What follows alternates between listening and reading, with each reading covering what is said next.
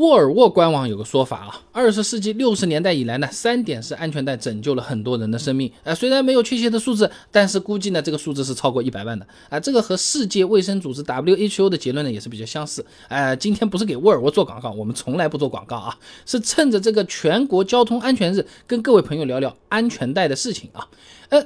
我们现在用的呢是三点式安全带，是在一九五九年发明的。到现在为止六十二年了，但是安全带这个概念，其实在二十世纪初就被提出来了，只是当时不是用在家用车上的，用飞机上的啊。二十世纪的五十年代呢，这个纳什这家车企啊，首次在车上提供了安全带装置，随后呢，福特也提供了安全带的选装服务啊。哎，但是当时的安全带并不是很受欢迎的，首批装了安全带的四万辆纳什汽车啊。只有一千个用户真的是在用的，福特的安全带呢，也只有百分之二的消费者选装的。那当时的安全带的样子和我们现在用的三点是不太一样的。你比如说这种 Y 型安全带啊，这个环扣啊是扣在这个肋骨的这个位置的啊，事故发生时反而有可能会压伤内脏。哎，再比如说是两点式安全带，哎，就和坐飞机我们坐的那个。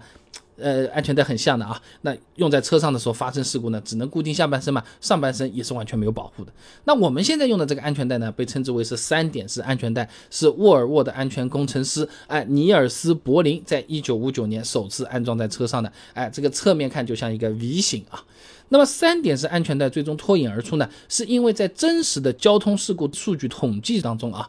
表现是比较突出的。美国警方呢，在六十年代到七十年代收集了四万起事故数据，发现这三点式安全带的这个保护能力是更强的。哎，发明三点式安全带这个尼尔斯柏林啊，同样根据两万八千起事故进行了一个统计分析，验证了实际效果。那这些报告为安全带的推广做出了很大的贡献。欧美大部分国家在一九六零年到一九七零年这段时间呢，陆续把安全带列为了强制性配置啊。那虽然安全带是被强制装在了车上，但并没有要求强制。去用它，哎，当时的大部分人也是不接受这个麻烦的，哎，很拘束啊什么的，呃，这个呃，把我什么西装和领带压弯了啊，有些女生说压在那边不舒服啊，等等等等，哎，就好比那个全面屏手机刚刚问世的时候，很多人在吐槽你没有键盘，那么怎么打字嘛，对不对？那一九八三年的时候呢，美国只有百分之十五不到的驾驶员啊会一直使用安全带。到了一九八四年呢，纽约成为了第一个通过强制佩戴安全带立法的这么一个州。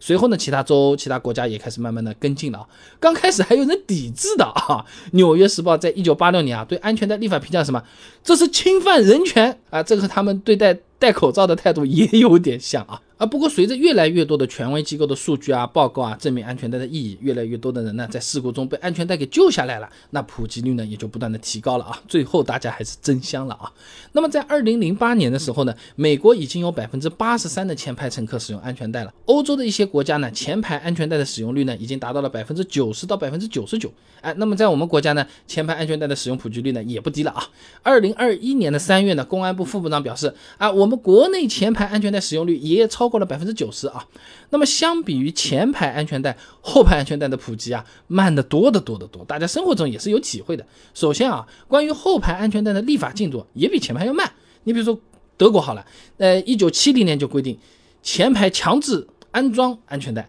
那么，直到一九七九年，九年后才强制规定后排也要安装安全带啊。那一九七六年，哎，强制规定驾驶员要系安全带。一九八四年才规定后排乘客也要系安全带。这装上去和强制佩戴中间是有间隔的，前排和后排之间也是有间隔的。那我们国内情况也是类似的啊，刚才也说过的，公安部副部长啊，前排安全带使用率超过百分之九十，那下一步就要推动后排乘坐人员系安全带，也就是全车乘客。都要系安全带，那实际上啊，后排乘客的安全带也是相当的重要的。那美国公路安全保险协会啊，IHS 它有个相关数据的，不系安全带的乘客啊，会让车里的其他乘客受伤或者死亡的概率增加百分之四十。哎，如果是坐在驾驶员后面的那个人不系安全带，前面那个驾驶员的死亡风险增加百分之一百三十七。啊，我以前视频里面是提到过的，如果事故当中后排你后面的那个人没系安全带，就变成了 the back seat bullet。后排的那颗子弹，啪一下，因为他没安全带啊，一撞的时候他不就往前飞吗？他飞过来不就撞你后脑勺，撞你身上吗？就是子弹打自己道理差不多的，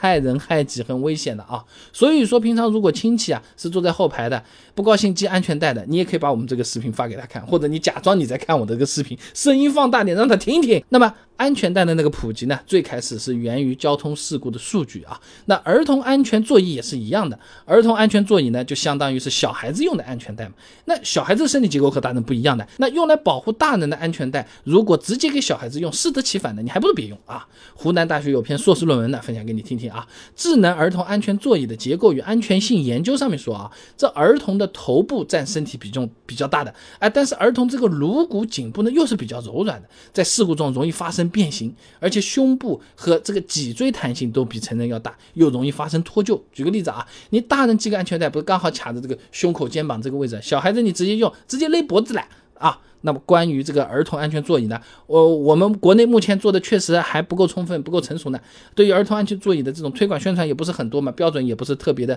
清晰好用，使用率也不高。有的人虽然是买了，小孩子一不高兴一闹，哇一声起来了。哦，不做了，不做，不做了，也有的啊。那国家市场监督管理总局肖凌云等人呢，在期刊《汽车安全与节能学报》上面发了一篇论文啊，《中美儿童安全座椅产品的召回与易用性评价》里面啊，他统计了北京、上海、广州、重庆和济南这五个城市儿童安全座椅的使用率，三千五百五十六个样本当中呢，使用儿童安全座椅的家庭呢，只有百分之二十点九，上海最高也只有百分之二十四点六。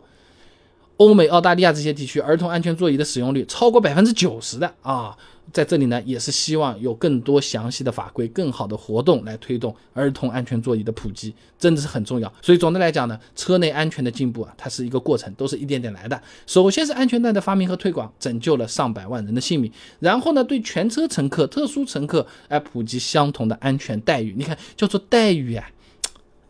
你这个东西不系，你这个配置都浪费掉了，它是很重要的，是一种保护嘛。不过即使安全配置再充足，最重要的还是我们的安全观念。上车系好安全带，监督后排系安全带。有小孩的朋友要给小孩准备安全座椅，否则这些配置发挥不了作用，也保护不了我们。